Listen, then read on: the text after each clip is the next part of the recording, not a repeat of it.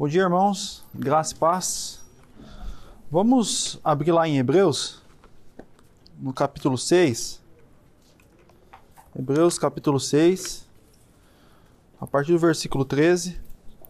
Vamos ler o 11 também, o 11 até o 20.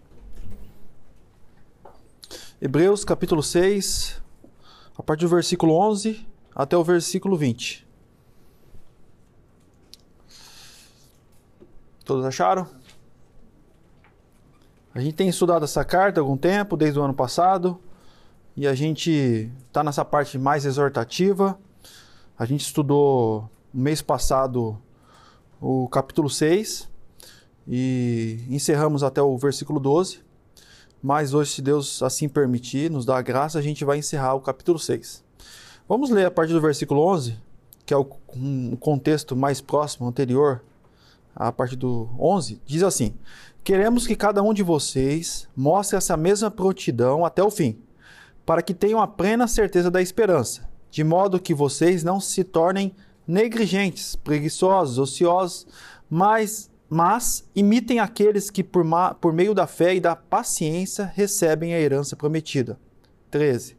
Quando Deus fez a sua promessa a Abraão, por não haver ninguém superior por quem jurar, jurou por si mesmo, dizendo: E seja certo de que o abençoarei e farei numerosos os seus descendentes.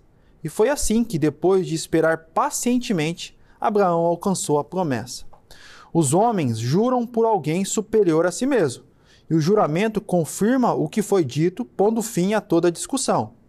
Querendo querendo mostrar de forma bem clara a natureza imutável do seu propósito para com os herdeiros da promessa, Deus a confirmou com o juramento, para que por meio de duas coisas imutáveis nas quais é impossível que Deus minta, sejamos firmemente encorajados nós que nos refugiamos nele, para tomar posse da esperança a nós proposta. Temos essa esperança como âncora da alma, firme e segura, a qual adentra o santuário interior por trás do véu, onde Jesus, que nos precedeu, nos precedeu, entrou em nosso lugar, tornando-se sumo sacerdote para sempre, segundo a ordem de Melquisedeque. Oremos. Senhor, nós te adoramos mais uma vez. Nós participamos da tua, do, do pão e do, do cálice. Nós fomos encorajados pelas ordenanças. Nós fomos entoamos poesia, música, oramos ao Senhor, suplicamos ao Senhor, mas agora estamos diante da tua palavra. Peço a ti que o Senhor me ajude, que o Senhor age em mim pela ação do teu Santo Espírito, faça-me expor esse texto com fidelidade e ajude que meus irmãos possam entender. Aplica ao coração deles, que a gente nessa manhã possa ser encorajado, possa ser instruído, possa ser confirmado, Deus, a esperança a nós proposta e que o Senhor atue fortemente em nós. Por favor, Deus, no nome de Jesus eu te peço isso. Amém. Irmãos, antes de a gente é, analisar o texto, eu fiz uma pequena re recapitulação para a gente é, não perder de mente, de vista, o, o propósito do autor da carta. É, no ano passado, quando eu iniciei o sermão em Hebreus, eu falei para os irmãos, na, na abertura, no início da, do capítulo 1, que a autoria é anônima. Né? A gente não sabe de fato quem é o autor da carta. É um mistério. Né? Tem possíveis candidatos. Né? Alguns possíveis são Paulo, Apolo, aquele judeu de Alexandria, Barnabé, e o casal, o casal Priscila e Áquila são possíveis candidatos à autoria dessa carta. Não dá para fechar com nenhum deles. Eu, te, eu sou tendencioso a algum, algum deles, né? mas é um mistério. A gente não sabe realmente quem escreveu a carta. Destinatários: judeus conversos, judeus que creram em Jesus como Messias. A gente vê a, a própria nome, o próprio nome dado à carta aos Hebreus mostra que essa carta foi dirigida a judeus que creram que Jesus era o Messias, que reconheceram que o Antigo Testamento apontava para esse judeu, filho de Maria, é, nascido em Belém, conforme as Escrituras, ele era de fato o Messias prometido ao povo de Israel. Contexto histórico: os judeus conversos estavam enfrentando severa perseguição por causa da fé em Jesus. Então a gente vem acompanhando e vem percebendo que a gente vai perceber mais para frente ainda que vai ficar mais claro que os judeus, os hebreus dessa carta estavam passando por dificuldade severa de perseguição. A fé deles estava em choque, estava estava sendo colocado à prova.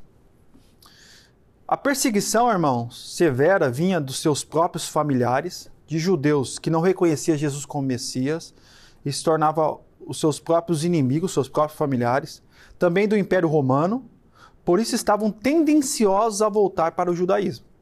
Assim abandonar a fé em Jesus. Então essa carta é escrita pelo autor buscando encorajar esses irmãos que eles permaneçam firmes diante da severa perseguição e não retornem ao judaísmo. Porque o retorno ao judaísmo, para o escritor da carta, é um abandono total da fé outra vez confessada. Voltar ao judaísmo é voltar às sombras, é voltar aos indicativos, apontamentos, porque o Antigo Testamento são sombras que apontam para o real cumprimento que é o Cristo. Eles estavam tendenciosos diante da perseguição a voltar. Porque voltar para o judaísmo cessaria a perseguição dos familiares, né? cessaria a perseguição do Império Romano, eles ficariam tranquilos. Mas isso é um abandono total do nosso Senhor Jesus Cristo. Motivo da carta ou sermão exortativo. Essa carta, eu falei várias vezes para os irmãos nos sermãos passados, que essa carta, ela, a maneira que ela foi produzida e a maneira que ela foi é, escrita, parece muito com um sermão. O próprio autor, no capítulo 13, ele fala que falou em poucas palavras, depois de falar 13 capítulos, ele fala que falou em poucas palavras, exortando os judeus dessa carta ao arrependimento, a ficar firme. Ainda que isso custe, não custou ainda, o próprio autor fala que eles não tinham derramado o próprio sangue, mas certamente aconteceria, que eles permanecessem firmes até o final.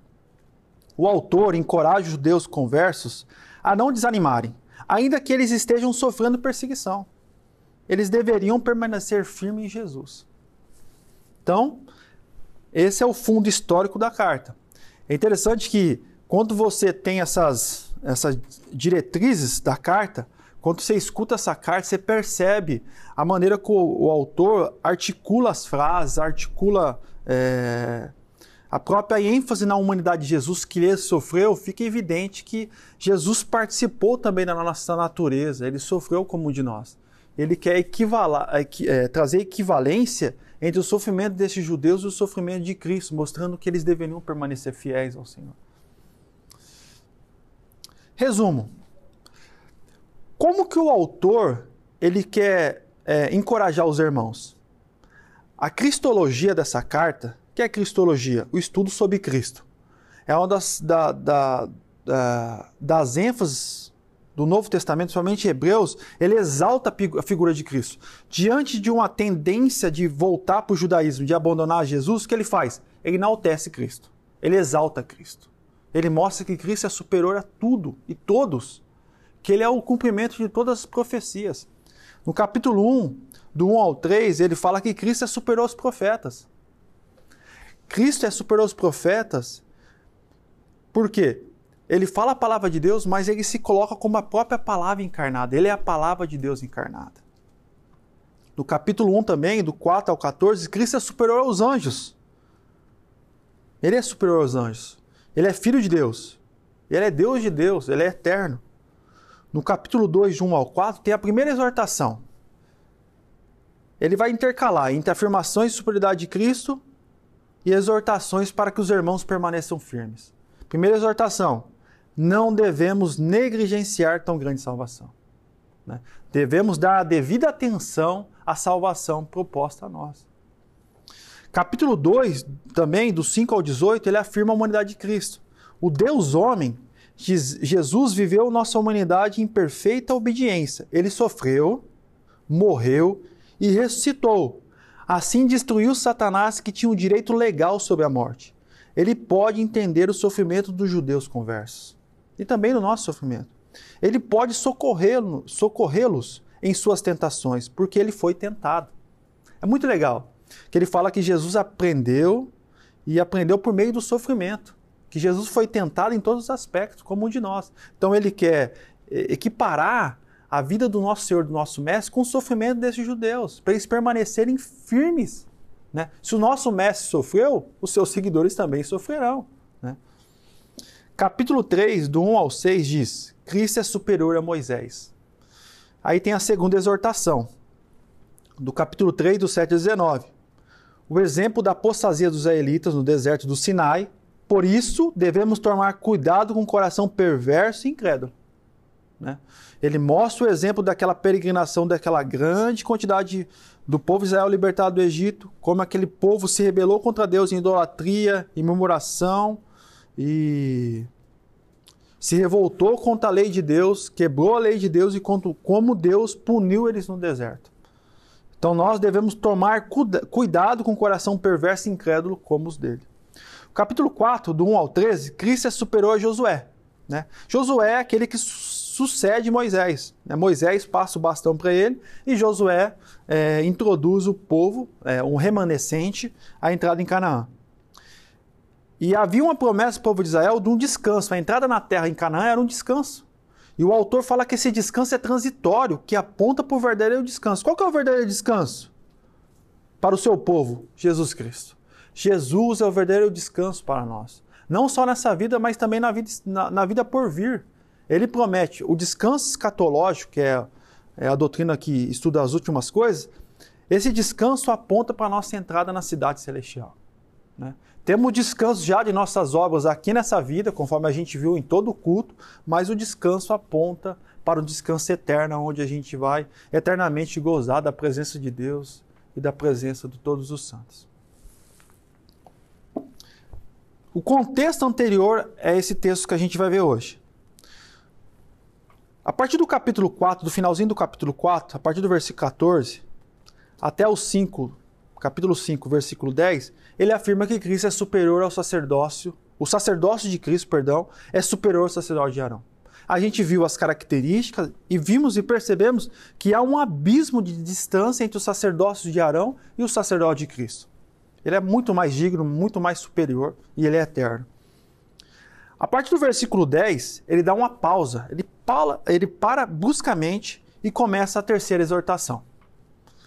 A gente viu há dois cultos anteriores, há dois meses anteriores, que a primeira parte da exortação é do capítulo 5, do 11 ao 14, até o 6, do 1 ao 3. Ele chama os judeus de imaturos e fala que eles não são maduros.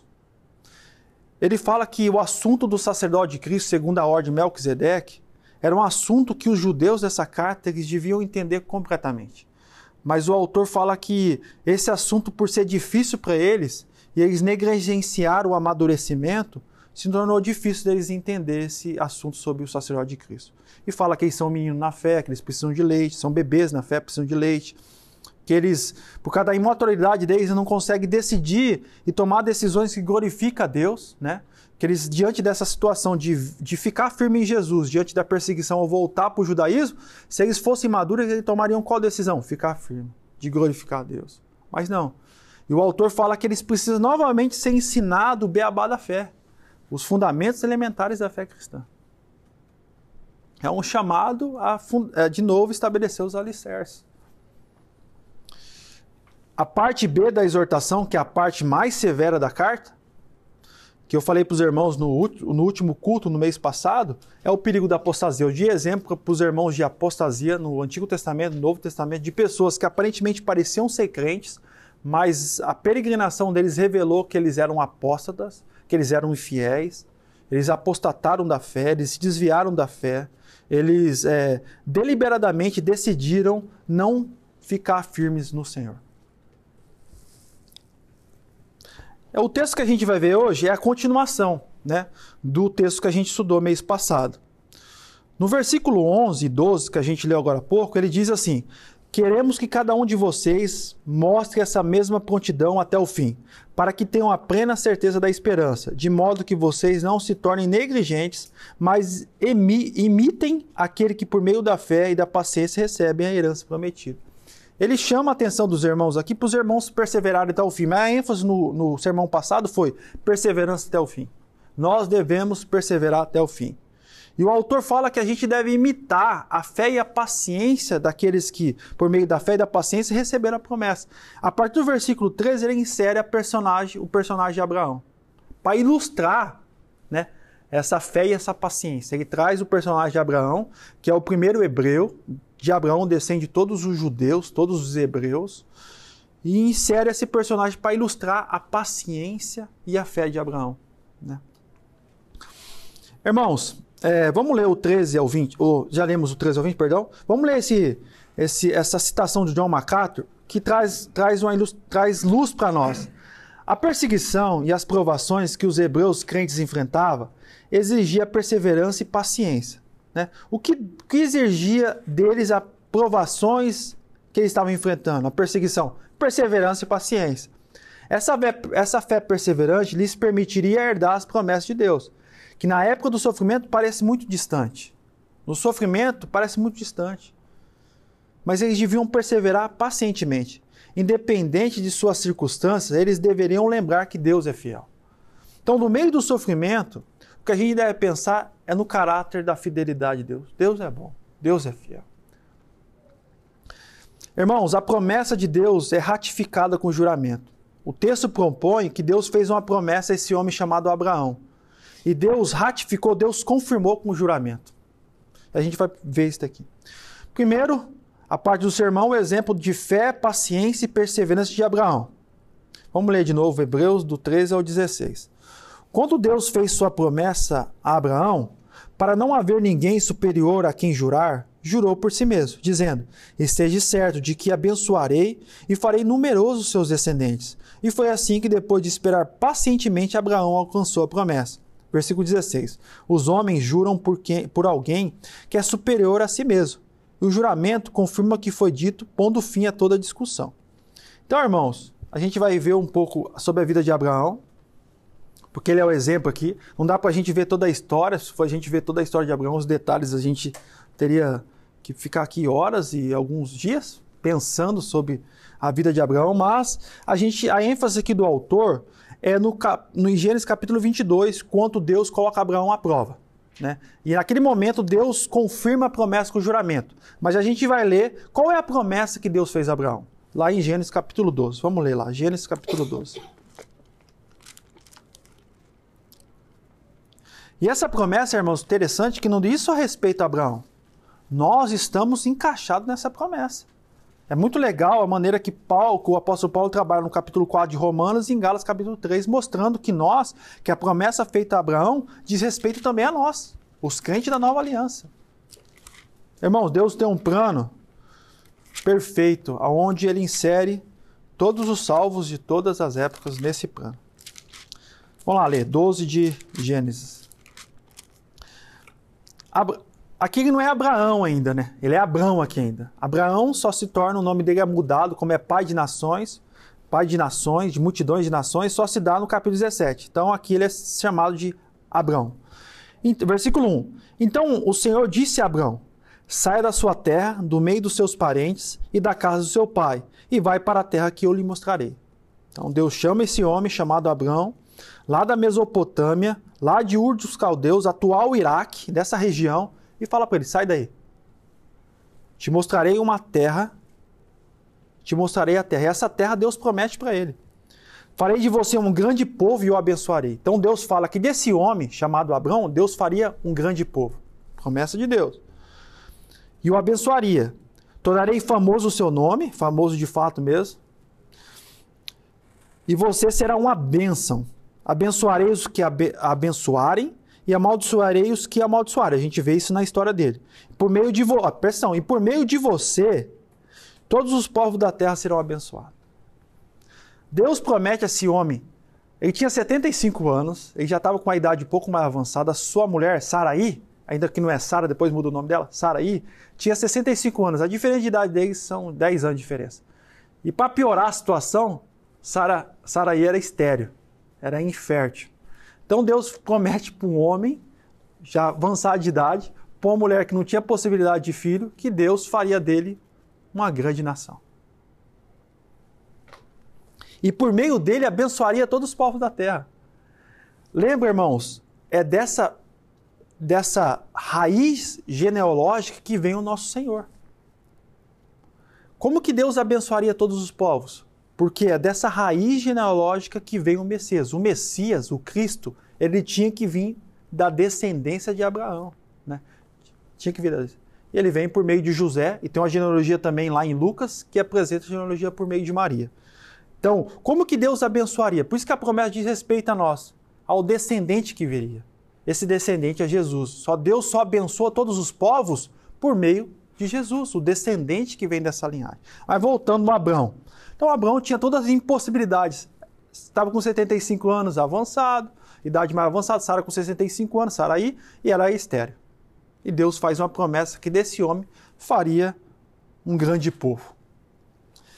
Irmãos, esse homem habitava numa terra, a antiga Mesopotâmia, depois se tornou a Babilônia. Esse homem era um homem totalmente pagão, um homem que não tinha relacionamento com Deus. Sua família, o seu pai, tinha vínculos com deuses pagãos. Né? Deus escolhe esse homem por livre graça e promete que desse homem faria uma grande nação. No capítulo 15, a gente não vai ler, mas Deus estabelece um pacto com Abraão. Né? Qual que é o pacto com Abraão? E esse pacto é um pacto unilateral. O que é um pacto unilateral? É um pacto que só uma parte assume todas as responsabilidades desse acordo. No capítulo 15, Deus aparece novamente para Abraão em uma visão. Ele está dentro da sua tenda. Deus fala para ele sair da sua tenda e Deus mostra para ele o céu estrelado da região de da região que ele estava estabelecido. E naquela época não existia as luzes elétricas, a vista do céu e à noite devia ser deslumbrante, as estrelas no firmamento. E Deus fala para ele: "Tá vendo as estrelas? Você pode contá-las? Os seus descendentes serão conforme a inumerosas estrelas no céu." Naquele momento o texto diz no versículo 6: "E Abraão creu no Senhor e isso foi imputado como justiça. Isso é muito legal, cara. Muito legal mesmo. No Novo Testamento, o apóstolo Paulo no capítulo 4, o apóstolo Paulo no capítulo 4 de Romanos, o Filipe vai chegar lá porque o Filipe está expondo Romanos, ele vai mostrar que antes da circuncisão Abraão creu e foi colocado como justiça. Abraão foi declarado justo porque ele creu na promessa de Deus. Nós que não somos judeus, não tem nenhum judeu aqui, acho que não tem, né? nenhum judeu, geneticamente não tem. Mas nós somos filhos de Abraão porque nós também fomos declarados pela fé. Por essa mesma fé que justificou Abraão e declarou Abraão justo no capítulo 15, é a mesma fé que nos declara justo diante de Deus. Então, Abraão, antes da circuncisão no capítulo 17, Abraão é declarado justo diante de Deus. Irmãos, o autor de Gálatas, Paulo, capítulo 3, afirma que nenhum homem será declarado justo pela lei, porque do começo Deus já predeterminou que o homem seja declarado justo pela fé. Abraão foi justificado pela fé. Isso é muito legal. No capítulo 4, quando o Filipe chegar lá, ele vai trabalhar bastante isso com os irmãos. Qual que foi, qual, qual que é a maneira que os irmãos, os, os povos do passado faziam um contrato? Nós, fazendo um contrato, não sei como que é no Peru, não sei como que é aqui no Japão, certamente deve ser na prefeitura, porque a prefeitura resolve tudo, eu não sei como que funciona aqui. Mas no Brasil, você tem que você fazer o um contrato de, de compra e venda, você cata você pega a pessoa que está comprando o seu imóvel, se dirige até um cartório, né, com a documentação e reconhece e firma no nome, na assinatura. Aquele órgão responsável, ele, ele acaba é, se tornando, é, tornando a realidade daquele contrato. Então, as duas partes dirigem até o contrato, reconhece e firma a documentação e aquele órgão reconhece a veracidade daquele contrato. No mundo antigo era um pouco mais diferente, muito mais diferente que fazia? Abraão, eles matavam, pegavam os animais. Abraão vai pegar três espécies de animais: um novilho, um acabe e um carneiro. No capítulo, no versículo 9 do capítulo 5, mata esses animais, pega uma rolinha, um pombinho também, divide os animais, coloca os animais virados um para o outro e fica um caminho entre os animais. Os contratantes, os, as duas partes contratadas, deviam passar juntos por esses animais, selando esse contrato inviolável e inquebrável. O que simbolizava os animais? A pessoa que quebrasse esse contrato, aconteceria o mesmo que aconteceu com os animais. Essa pessoa seria morta por isso. Só que nesse contrato, quando Deus dá um deslumbre para Abraão, porque Abraão, a dúvida de Abraão, Senhor, eu já tô, já tinha passado algum tempo, Quem será meu descendente? Eu não tenho um filho ainda. Tem Eliezer de Damasco, que é um escravo meu. Será que ele vai ser o meu, o meu herdeiro? Deus fala: Não. Eu vou te dar um herdeiro, vai nascer um filho de você. Aí Deus, ele, Deus mostra para ele um deslumbre do, do, futuro, fala que o povo que descenderá dele será escravo por 400 anos numa terra, em Egito, no Egito a gente sabe disso. Depois esse povo será libertado e só na quarta geração eles tomarão posse de Canaã, onde o próprio Abraão foi peregrino nessa terra e nunca tomou posse, só o seu descendente da quarta geração. E Deus fala que isso só se dá porque os amorreus, os cananeus que habitavam essa terra, o cálice da ira de Deus não tinha transbordado. A paciência de Deus não tinha chegado ao limite máximo. Porque Deus usa os próprios israelitas para julgar as nações que habitavam em Canaã. Deus usa os israelitas para punir aquela nação. O que existia naquela nação? É, sacrifício de um, sacrifício humano de próprio bebê a Moloque. Os cananeus, eles eram totalmente idólatras. Eles queimavam seus filhos em holocausto a Moloque. Né? Muito parecido com o que está acontecendo no Brasil, né? o aborto em si. Né? Eles tinham essa disposição e Deus usa Israel para punir eles só na quarta geração. Interessante que no pacto aqui estabelecido unilateral, quem passa no meio dos animais? Vamos ler lá o versículo, capítulo 15, versículo, versículo 17. Depois que o sol se pôs, veio a escuridão, e eis que um fogareiro esfumaçante, com uma tocha acesa, passou por entre os pedaços dos animais. Quem passa entre os animais? Deus passa entre os animais. Abraão não passou com Deus. Deus passa sozinho entre os animais. Esse contrato, Deus assume toda a responsabilidade dele. Deus assume todo o ônus desse contrato. Abraão não passa com Deus. Quem passa é só Deus. Deus faz um contrato com Abraão e assume toda a responsabilidade do contrato assume todo o ônus do contrato. Uma aliança unilateral se refere a uma parceria, um acordo ou um compromisso, e que apenas uma das, uma das partes envolvidas assume obrigações, responsabilidades ou compromisso, enquanto a outra parte não tem a mesma responsabilidade ou não participa ativamente. Então, um acordo unilateral é quando uma parte da, dos, do, do, das, duas, das duas partes assume totalmente a responsabilidade e o compromisso. Deus assume totalmente o compromisso com Abraão. Irmãos, Abraão esperou 25 anos, como está escrito lá. 25 anos Abraão, Abraão esperou para o cumprimento da promessa. A gente sabe que no percorrer da história de Abraão, eles tomaram algumas decisões para antecipar a promessa de Deus. Sara, Sara e Abraão já estavam avançados de idade. Eles tomam uma decisão. Sara tem uma, uma escrava chamada Agar e dá essa escrava a Abraão, e Abraão tem relação sexual com ela e nasce o filho chamado Ismael. Nasce um herdeiro, mas Deus novamente aparece para Abraão e fala que não é esse o herdeiro. Deus daria um filho a Sara e Abraão. E Deus esperou 25 anos. Abraão estava com 100 anos de idade. Sara estava com 90 anos de idade. O ciclo menstrual dela tinha cessado. Não havia nenhuma impossibilidade, não havia nenhuma possibilidade dela ficar grávida. É interessante que todas as mulheres dos patriarcas, elas são estéreis. Deus escolhe, escolhe aquilo, aquilo que é aquilo que é impossível para ele realizar e mostrar o seu caráter, o seu poder. E Sara engravida de um filho chamado Isaac. Deus dá na sua velhice um filho. E nasce Isaac. Passado algum tempo, irmãos, que é o texto que a gente vai ver agora, Capítulo 22, Gênesis, vamos lá, 22 Gênesis.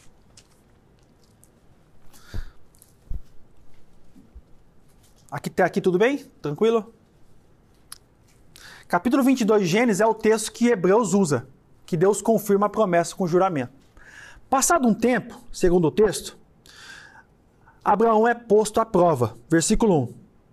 Deus diz a Abraão, ele respondeu: Eis-me aqui, Senhor. Então disse Deus: Tome o seu filho, seu único filho, Isaac, a quem você ama, e vai para a região de Moriá e sacrifica-o ali como holocausto, num dos montes que eu indicarei. Irmãos, passado algum tempo, Deus faz esse pedido, esse pedido inusita, inusitário a Abraão. Esse pedido, esse pedido estranho, né? De que Abraão oferecesse o seu único filho, a quem ele amava, em sacrifício, em holocausto, queima total. Degola o animal, cai o sangue, depois o animal todo é queimado no altar. Deus faz esse pedido para Abraão. E, e, esse pedido tem uma localização já determinada por Deus. Vai ser lá no Monte de Moriá. Quantos irmãos olham em vídeos de Jerusalém atual, tem um monte do templo. Lá tem um, tem um, um, um monumento islâmico que é dourado, uma, uma abóbada dourada. Tem fotos, vídeos. Naquele lugar ali era o, o monte onde possivelmente Abraão ofereceu Isaac sacrifício. Aonde foi construído o templo de Salomão foi em cima desse monte. É esse mesmo monte onde o templo de Salomão foi construído, é o monte aonde Deus pediu que Abraão sacrificasse Isaac.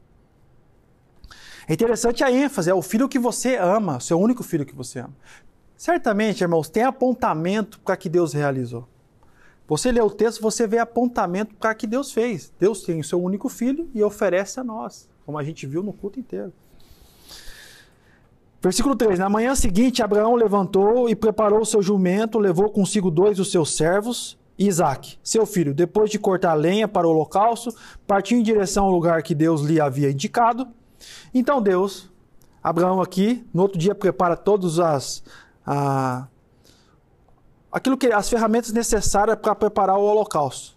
A lenha, levou o fogo, certamente ele estava com o cutelo, com a, com, a, lâmina, pegou os seus dois servos e partiu em direção a esse local. No versículo 4, no terceiro dia de viagem, Abraão olhou e viu o lugar de longe. Depois de três dias, então passou quatro dias aqui. A gente não sabe o que passou na cabeça de Abraão, sabe de nada. Mas depois de três dias, ele chega a esse lugar. Disse ele aos seus servos: Fica aqui com. Presta atenção à fala de Abraão, isso aqui é muito legal. Disse ele aos seus servos: Fiquem aqui com o jumento enquanto, enquanto eu e o rapaz vamos até lá. Presta uma frase dele. Depois de adorarmos, voltaremos. Ele não fala, vou voltar. Voltaremos. O escritor de Hebreus, no capítulo 11, ele vai falar dos heróis da fé. A gente vai chegar lá se Deus quiser. E fala que quando Abraão foi provado, ele sabia que Deus poderia ressuscitar Isaac dos mortos. Hebreus capítulo 11, o autor nos afirma que Abraão tinha em mente que mesmo que ele efetuasse o holocausto, o sacrifício de Isaac, Deus poderia ressuscitar Isaac dos mortos. Então, para Abraão, é, é, convicção, certeza que ele vai voltar com Isaac. Porque é Isaac que Deus chamou seu descendente. Essa descendência santa que vai até o Messias. Então, iremos, adoraremos e voltaremos.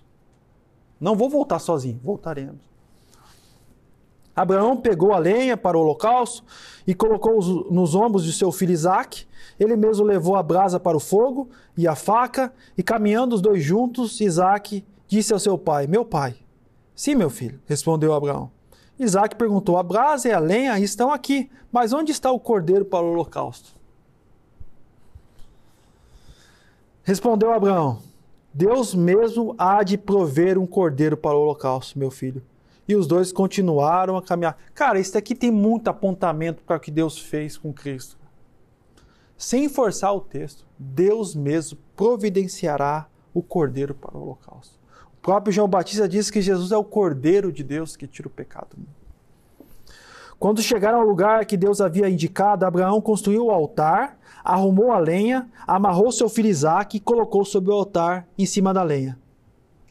Preparou todo o cenário, agora é a hora de degolar Isaac. Então estendeu a mão e pegou a faca para sacrificar seu filho. Mas o anjo do Senhor chamou do céu: Abraão, Abraão! Eis-me aqui, respondeu ele.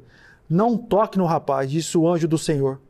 Não lhe faça nada, agora sei que você temeu a Deus, porque não me negou seu filho, seu único filho. Esse anjo do Senhor que aparece no Antigo Testamento, esse mensageiro, olhando para o Novo Testamento, a gente, para o Novo Testamento, a gente vê que é a manifestação do Cristo antes da encarnação, porque ele recebe adoração ele se pronuncia como Deus, né? Então é um, a tipologia, né? É, a, é a, manif a manifestação de Cristo antes da encarnação. Cristo manifestando antes da própria encarnação. Esse anjo, esse mensageiro, ele se coloca como Deus. Ele recebe adoração. Pode ver. Ele vai falar como Deus aqui, ó.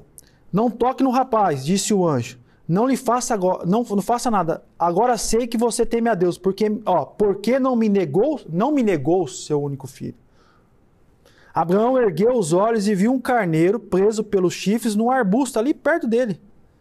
Foi lá, pegou e o sacrificou como holocausto em lugar de seu filho. Abraão deu o nome daquele lugar, o Senhor proverá. Jeová Jiré. Por isso até hoje se diz no, no monte do Senhor se proverá. Então ali tinha um, um, um animal por holocausto que enroscou o seu chifre no, no arbusto e Deus proveu aquele substituto. De novo aponta para Cristo. Aqui, irmãos, é a segunda fala do anjo. Isso aqui é o importante para o texto que a gente está analisando. Pela segunda vez, o anjo do Senhor chamou do céu Abraão e disse: Ó, pressão, juro por mim mesmo. Ao anjo se coloca no lugar de Deus, esse mensageiro. Juro por mim mesmo. Declara o Senhor, que por ter feito o que fez, não me negando seu filho, seu único filho, e seja certo de que abençoarei e farei de você e dos seus descendentes tão numerosos como as estrelas do céu, como a areia pra da praia do mar. Seus descendentes conquistarão as cidades dos que lhe foram inimigos, e por meio dela todos os povos da terra serão abençoados, porque você me obedeceu. Então, Deus confirma a promessa a Abraão com esse juramento. Jurou, Deus jurou, Deus ratificou, Deus confirmou que abençoaria Abraão. Que os seus descendentes seriam tão numerosos como as estrelas, como a areia da praia do mar. E que por causa, por meio dessa, desse descendente, lá em Gálatas capítulo 3, fala que o descendente aqui não é um grupo, é um descendente. Deus está falando do descendente mais precioso que ele enviaria, que é o seu próprio filho. Gálatas capítulo 3. Esse é o descendente de Abraão, que é Jesus, o Cristo. Esse é o descendente que, por meio dele, todos os povos da terra serão abençoados. Todos aqueles, a gente não é judeu, a gente é inserido na comunidade dos salvos por meio desse judeu que morreu em Jerusalém pelos nossos pecados e pelo pecado dos judeus também. Voltemos para o texto lá de Hebreus.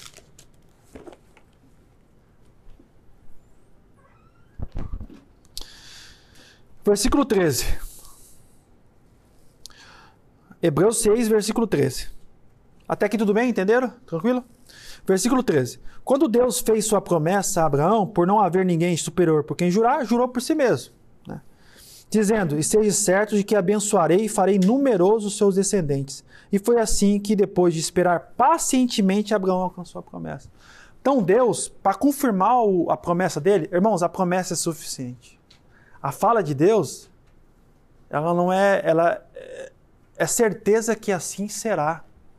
A promessa já era suficiente. A promessa que Deus fez em Abraão no capítulo 12, nos demais capítulos que Deus é, reconfirma essa promessa, era suficiente.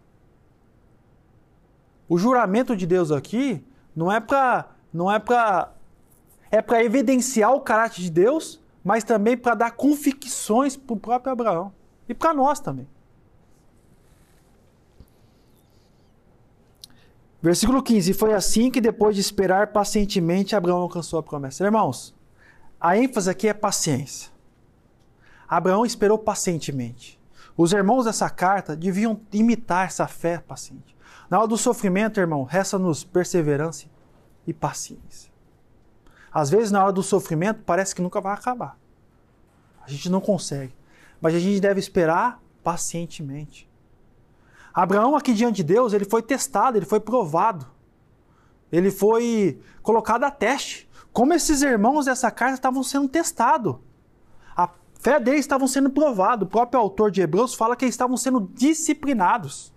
Que deu disciplina àquele a quem ele recebe como filho. E a disciplina de Deus não é para o nosso mal. Não é para o nosso mal. A disciplina de Deus é para que a gente se torne discípulos de Jesus. Abraão esperou pacientemente. Abraão pegou seu filho, percorreu os três dias, ofereceu a Deus pacientemente. E Deus interveio com o juramento. Irmãos, versículo 16: Os homens juram por alguém superior a si mesmo. O juramento confirma que foi, que confirma o que foi, é, e, ah, perdão, confirma o que foi dito, pondo fim a toda a discussão. Qual é a função do juramento?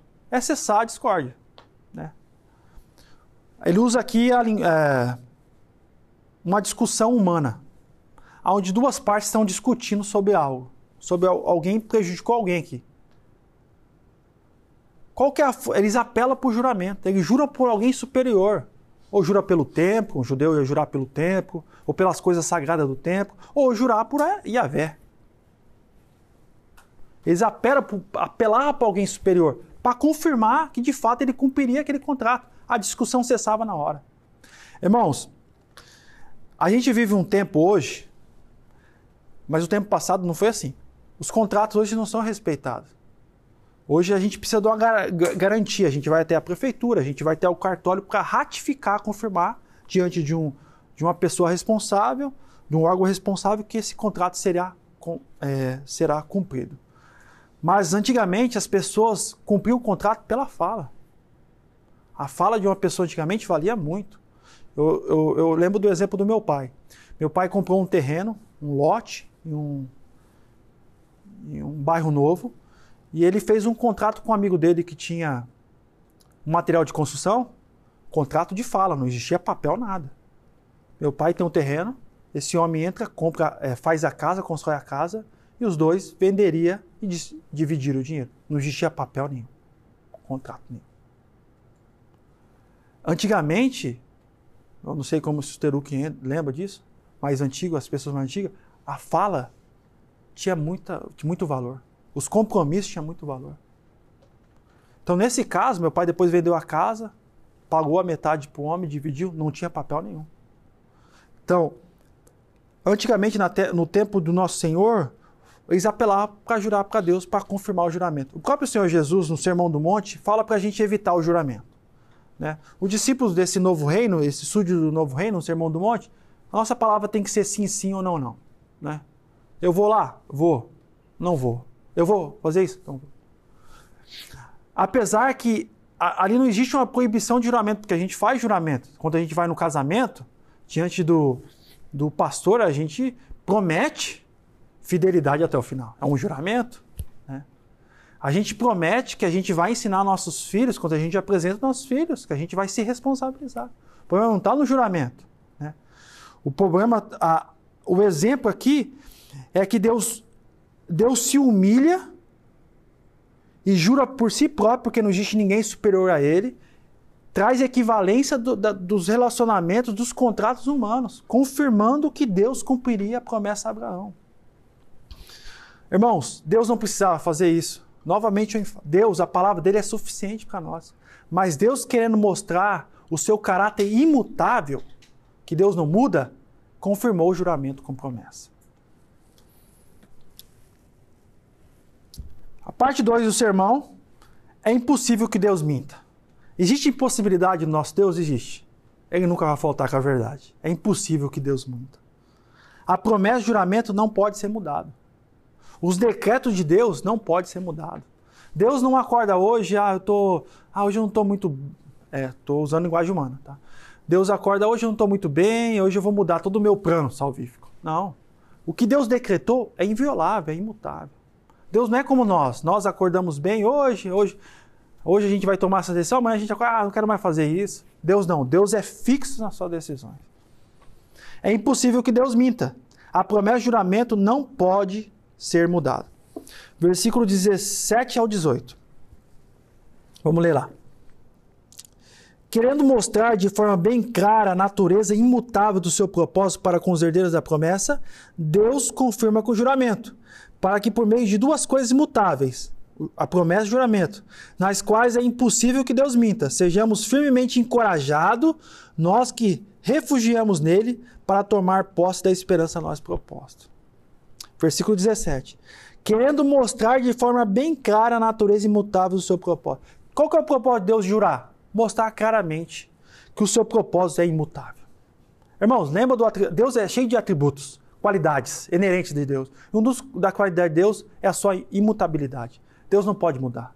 Deus não sofre influência de nada. Deus quis mostrar de uma forma clara, óbvia o seu propósito para com os herdeiros da promessa. Agora ele introduz os judeus essa carta. A promessa de Abraão diz a nós respeito também que Deus abençoaria todas as nações por meio do descendente, dessa linhagem santa que apontava para o Cristo. Deus tem um pacto com Abraão que diz respeito a nós, irmãos, aos crentes da nova aliança. Deus nos abençoaria por meio do descendente, do descendente do Cristo. Irmãos, versículo 18. Para que por meio de duas coisas imutáveis, nas quais é impossível que Deus minta. Quais são as duas coisas no texto aqui? A sua promessa e o seu juramento. Né? São coisas irrevogáveis. Não tem como mudar, não tem como revogar. Então é impossível que Deus. Lembra, lembra, irmão, que essas promessas juramento diz respeito ao caráter de Deus. Se Deus é o bem supremo, a gente cantou que Deus é fiel, tudo que sai de Deus, tudo que Deus propõe, carrega embutido nessas promessas a fidelidade de Deus. Carrega a certeza e a veracidade que isso vai ser de conforme a vontade dele. Ainda que haja impossibilidade, ainda que Sara tenha é, seja estéreo, ainda que Sara não pode ter filho, ainda que Abraão seja velho. Deus, ele, ele, ele quebra as regras da normalidade porque ele tem poder sobre isso. O normal era Sara não ficar grávida. Mas Deus quebra, ele é o Senhor das leis estabelecidas. Irmãos, o atributo da imutabilidade de Deus é a fonte de encorajamento para os judeus conversos.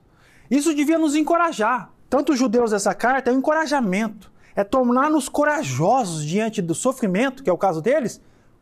Encorajamento é olhar para Deus, que Deus é imutável em seus pactos, em suas alianças, em suas promessas, e ele ratifica seu, sua promessa com o juramento a Abraão. Devemos ser encorajados. A promessa em si mesma é fonte de encorajamento. Só a promessa era suficiente. Mas Deus, querendo confirmar sua promessa, jura por si mesmo. Sendo assim, é impossível que Deus minta. Ele vai cumprir a sua promessa. O, re, o refúgio está nele. Temos certeza da esperança proposta. Nós entraremos na cidade celestial. Não é uma possibilidade, é uma certeza. Nós entraremos na cidade celestial. O nosso refúgio está nele. Interessante que no versículo 18, ele usa a primeira ilustração. São três ilustrações finais aqui para a gente caminhar para o final. Primeiro é refúgio. Ele fala que nós somos encorajados, firmemente encorajados, no versículo 18, no finalzinho, e nós que nos refugiamos dele tomar posse da esperança proposta. Qual que é a ideia de refúgio aqui? O que ele tem em mente? Ele tem em mente números 35 que fala das cidades e refúgios. Quando Deus estabelece as suas leis, as suas normas para o povo de Israel, para, essa, para esse novo povo criado, ele estabelece cidades e refúgios. O que são as cidades e refúgios? São seis cidades onde uma pessoa que comete um crime, um assassinato involuntário ou culposo, que não há intenção de matar, essa pessoa devia se dirigir a essa cidade para essa pessoa não ser vingada. É uma maneira de proteger a vida. Uma pessoa que come, numa, numa, numa brincadeira, empurra alguém e a pessoa vem a queda e vem a, a falecer, essa pessoa tinha essa cidade de refúgio como um lugar seguro para ela aonde o vingador de sangue, a pessoa que ia requerer a vingança e a execução dele, não, podia, não poderia matar esse indivíduo. Deus, estabelecendo as suas leis com Israel, estabelece essa proteção de uma pessoa que não teve culpa ser responsabilizada por isso. Passava pelo julgamento, pela análise do sacerdote.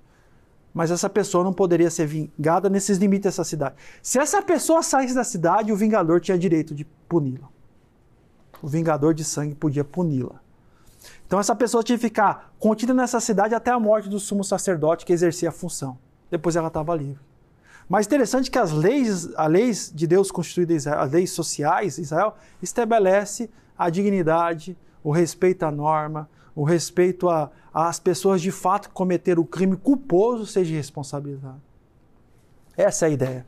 Nós temos um refúgio em Deus. Nós estamos refugiados em Cristo, irmãos. Nossa cidade de refúgio é o nosso Senhor. Nós realmente éramos culposos diante da morte. A nossa morte, o nosso assassinato, nosso pecado era doloso. Nós éramos culpados. Mas a graça de Deus nos fez essa cidade de refúgio. Cristo assumiu a nossa culpa no Calvário e recebeu a ira que era sobre nós. E nós temos o refúgio na figura de Cristo. Ele é a nossa cidade de refúgio. Irmãos, a segurança é salvação. A nossa segurança não é uma segurança frágil. Uma cidade que pode ser invadida, é o próprio Cristo. Ele é a nossa segurança. Nós estamos refugiados nele. Nada pode nos fazer mal. Nem Satanás, que tinha o direito legal sobre a morte de pedir a execução pelos nossos pecados. Jesus triunfa sobre ele, destrói esse poder que ele tem. Nem o próprio Deus legalmente pode exigir a nossa punição, porque Deus foi apaziguado, a sua ira foi derramada sobre Cristo. A cruz é onde Deus apazigua a sua ira. Toda a ira de Deus é derramada sobre Cristo na cruz. Nós temos essa cidade de refúgio, irmãos.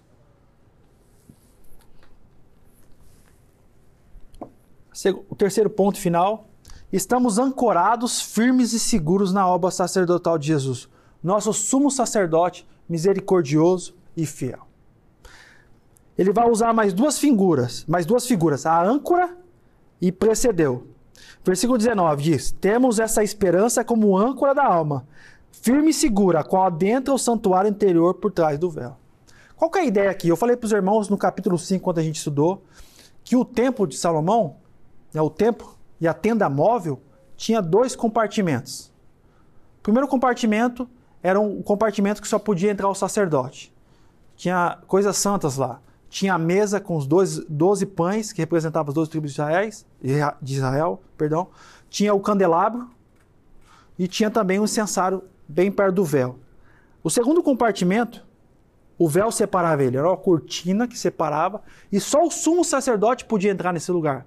Esse lugar estava a Arca da Aliança, com os querubins, a arca era é, revestida de ouro. Dentro da arca estavam as duas tábuas, ou as duas pedras do decálogo, dos Dez Mandamentos. Estava um vaso com maná, que representava a provisão de Deus. Estava também a vara que floresceu de Arão, que confirmou que Deus estava chamando Arão para o sumo sacerdócio.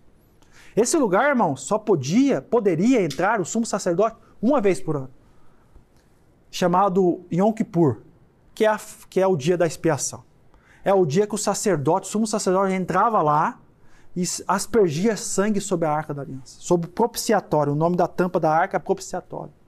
Deus, o sumo sacerdote, é, aspergia sangue sobre a arca, representando o povo diante de Deus.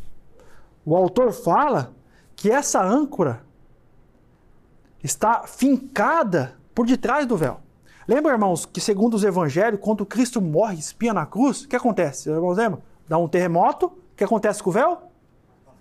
Rasga de cima a baixo. Não de baixo para cima. Não é uma ação humana, é uma ação de Deus, de cima para baixo. O véu é rasgado. Esse segundo compartimento que só podia entrar o sumo sacerdote, agora nós temos livre acesso a ele. É interessante que a linguagem, a figura que ele usa é uma âncora.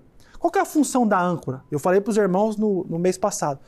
É trazer estabilidade para o navio. O navio está no mar, o mar revolto, tempestade.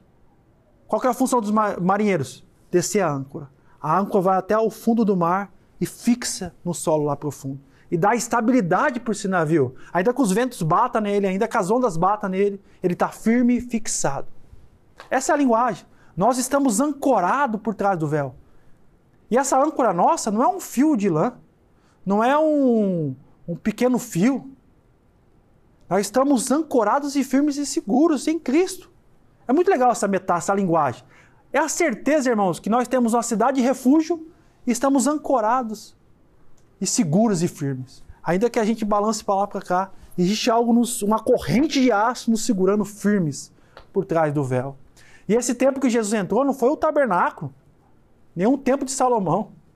Porque o tempo de Salomão ainda estava de pé, segundo essa carta, foi na década de 60. Está falando do verdadeiro templo, que a qual Moisés, Deus mostrou para ele, ele construiu uma cópia. A tenda é uma cópia, o templo é uma cópia. Cristo entrou no verdadeiro santuário. Cristo entrou no verdadeiro santo dos santos, lugar santíssimo, na presença do Deus vivo, para nos representar. Não com sangue alheio, não foi com sangue de animal nem de touro, foi com o seu próprio sangue. O sangue do Cordeiro de Deus que tira o pecado do mundo. Lá estava representada a Alessandra, estava representada a Camila, o Bruno, o Rodrigo, a Sandra. Nós estávamos representados lá. O Evandro. Nós fomos representados lá. Nós estamos representados. E esse sumo sacerdote não é como o sacerdote Arão, que morria, era temporário. Estava fragilizado pelo tempo. Esse nosso sacerdote vive eternamente para interceder por nós. Para finalizar, falta mais um pedacinho. Tem duas citações aqui, uma do puritano Samuel Rutherford, assim observa: Nossa esperança não é um fio de novelo pendurado ao alto de um mastro, do tipo, ah, eu acho que é assim. Ah, será que vai ser assim? Ou é mais ou menos assim? Antes, é um cabo de aço. A forte corrente de nossa âncora é o juramento e a promessa daquele que é eternamente verdadeiro. A nossa salvação está segura na própria mão de Deus e no poder de Cristo, e firmado e firmado no forte alicerce que é a imutável natureza de Deus. Irmãos, estamos seguros, irmãos. A nossa salvação, a nossa âncora não, não é um fio de lã, de novelo de lã. Não é tipo assim, ah, estou salvo hoje, amanhã não estou salvo mais. Estamos ancorados com a com a corrente inquebrável. E está afirmado no juramento da promessa de Deus. Nós estamos seguros na mão de Deus. Quem pode tirar-nos da mão de Deus? Quem pode nos tirar do bom pastor, da mão do bom pastor, irmãos? Nada pode nos tirar. Irmãos, antes de eu entrar na síntese aqui, que é o resumo, tem mais uma ilustração que é muito interessante. No versículo 20 onde Jesus, que nos precedeu, entrou em nosso lugar, tornou-se sumo sacerdote para sempre, segundo a ordem de Melquisedeque. Ele vai voltar àquele assunto que ele parou no capítulo 5, versículo 10. No versículo, capítulo 7, a gente vai entender qual que é a ordem. Porque existe uma dúvida. Ó, Jesus não é da tribo de Levi, é da tribo de Judá. Judá nunca serviu no templo. Aí, Jesus vai, aí Deus vai informar-nos, o escritor de Hebreus vai nos informar que Jesus é segundo a ordem superior, que já estava contido na antiga aliança, que é apontar para esse sacerdote para sempre eterno. Ele fala que Jesus nos precedeu. Qual é a ideia de preceder aqui? Ele é nosso percursor. A palavra grega aqui é prodromos. É aquele que precede, é o pioneiro, é aquele que vai à frente. É como é, a linguagem militar, é o batedor. Qual é a função do batedor? É um grupo ou um soldado que vai analisar o território inimigo. Ele vai ver o poder bélico, vai ver como, como, qual é a fragilidade daquele, daquele exército inimigo, para depois o resto do, do, dos soldados ter uma, uma invasão efetiva. Então a própria palavra no grego dá a ideia que outros seguirão a ele. Ele é o pioneiro, é aquele que vai à frente, ele é no, nosso percursor. Ele nos precedeu a ideia é que outros seguirão a ele. Lembra lá de João capítulo 14? Vamos ler rapidinho. João capítulo 14. João, Evangelho de João capítulo 14, versículo 1. Diz assim: Não se turbe o vosso coração.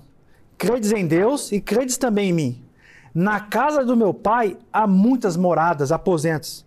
Se não fosse assim, eu lhe não teria dito: Vou preparar-lhes lugar, e se eu for lhes preparar lugar, voltarei para levar-vos para mim. Levarei para mim, para que vocês estejam onde eu estiver. Qual é a ideia? Essa é a ideia. Ele foi, mas ele voltará para que onde ele esteja, nós estejamos também. Ele foi preparar, ele é nosso pioneiro. Irmãos, primeira ilustração, a cidade de refúgio, estamos seguros nele. O vingador de sangue não pode nos atingir mais. Segunda ilustração, ele é a âncora. Estamos ancorados na obra de Cristo, irmãos. Não é a obra de qualquer um, é de Cristo, de Jesus. Estamos firmes, seguros, pela uma corrente inquebrável. Terceira ilustração, ele é nosso pioneiro. Ele foi por nós. E ele é, o, é a garantia que nós iremos atrás dele. Ele voltará. É o que a gente viu hoje nascer do Senhor. Ele nos prometeu, ele voltará. E nós estaremos para sempre com ele. E os sacerdotes dele, segundo o texto aqui, para finalizar, é um sacerdote para sempre. Jesus vive para sempre para interceder por nós. Temos diante do Pai um advogado que intercede por nós eternamente, irmãos. Segundo Hebreus, ele fez a purificação pelos nossos pecados e se assentou à destra de Deus. Ele virá. Existe uma promessa para nós, irmãos. Nosso reino é o reino vindouro. Jesus disse que Deus estabelecerá novos céus e nova terra, lá em Apocalipse, no finalzinho de Apocalipse, aonde não haverá mais morte, nem sofrimento, nem dor, aonde Deus será o nosso rei para sempre. É o Pai Nosso. venha a nós o teu reino, seja feita a tua vontade. A síntese de tudo que a gente viu hoje é o resumo. O autor utiliza a vida do patriarca Abraão como uma ilustração de fé, paciência e perseverança. Os destinatários da carta deveriam olhar para Deus, o Deus de Abraão, seu caráter imutável e confiar na promessa de Deus para eles. Deus é fiel.